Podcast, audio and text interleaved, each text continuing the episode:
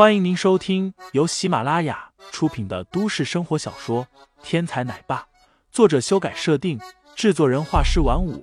感兴趣的听众老爷们，赏个三连，点亮我的关注，点亮你的夜空。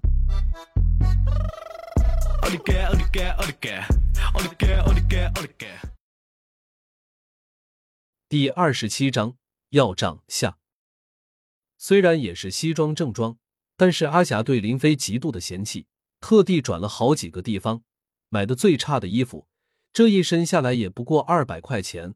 如果仔细观看，就会发现这套西装针脚歪斜，线头杂乱，一看就是冒牌货。穿这样一身衣服，没有人会把林飞放在心上。在陈恒江看来，林飞可能只是个实习生。刚入职，跟着老员工出来见见世面而已。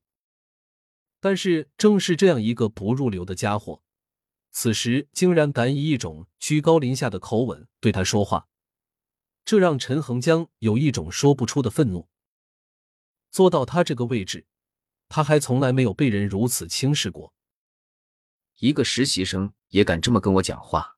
来人，把这位先生请出去，让他学习一下怎么当一名实习生。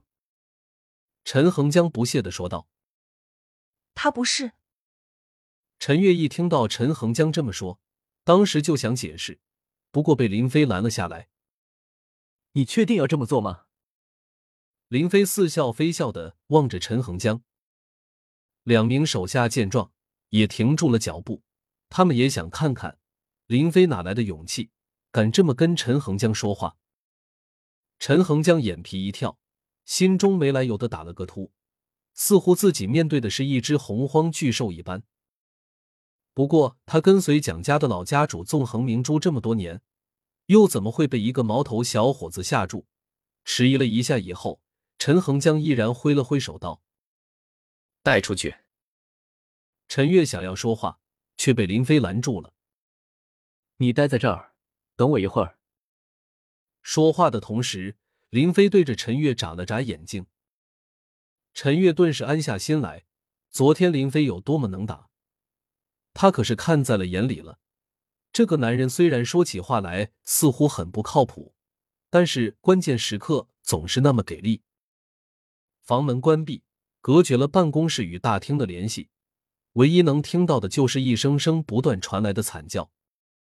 陈月终归还是女孩，听着外面惨叫不断。脸色还是有点惨白。陈恒江哈哈大笑：“你既然看出来了，我也不瞒你，今天就是韩心雪来了，也要吃不了兜着走。识相的从了我，不然我让外面的兄弟每人都和你做一回夫妻。”你做梦！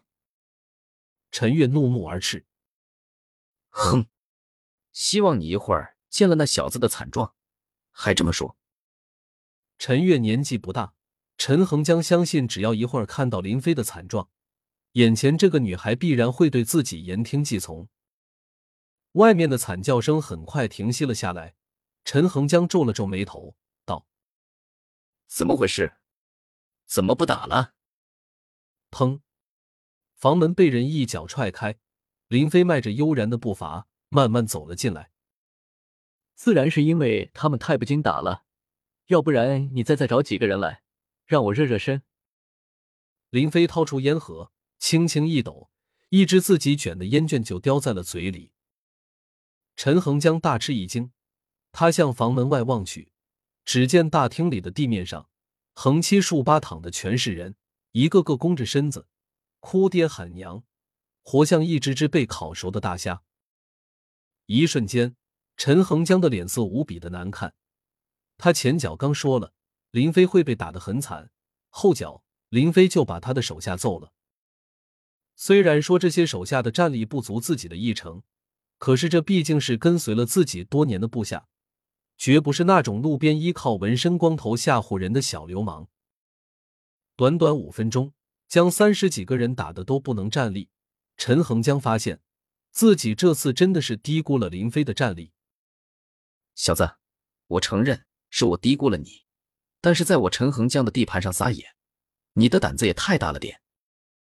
现在乖乖的过来，跪到我面前磕三个响头，大叫陈爷饶命，我还可以考虑饶了你。不然的话，我让你骨断筋折，一辈子靠要饭为生。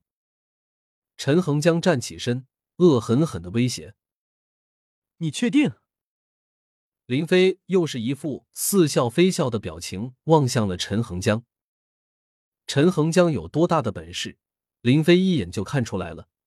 这家伙的水平应该比吴伯要强上一点点，但是比白石关招来的那两名泰拳高手却还差了不少。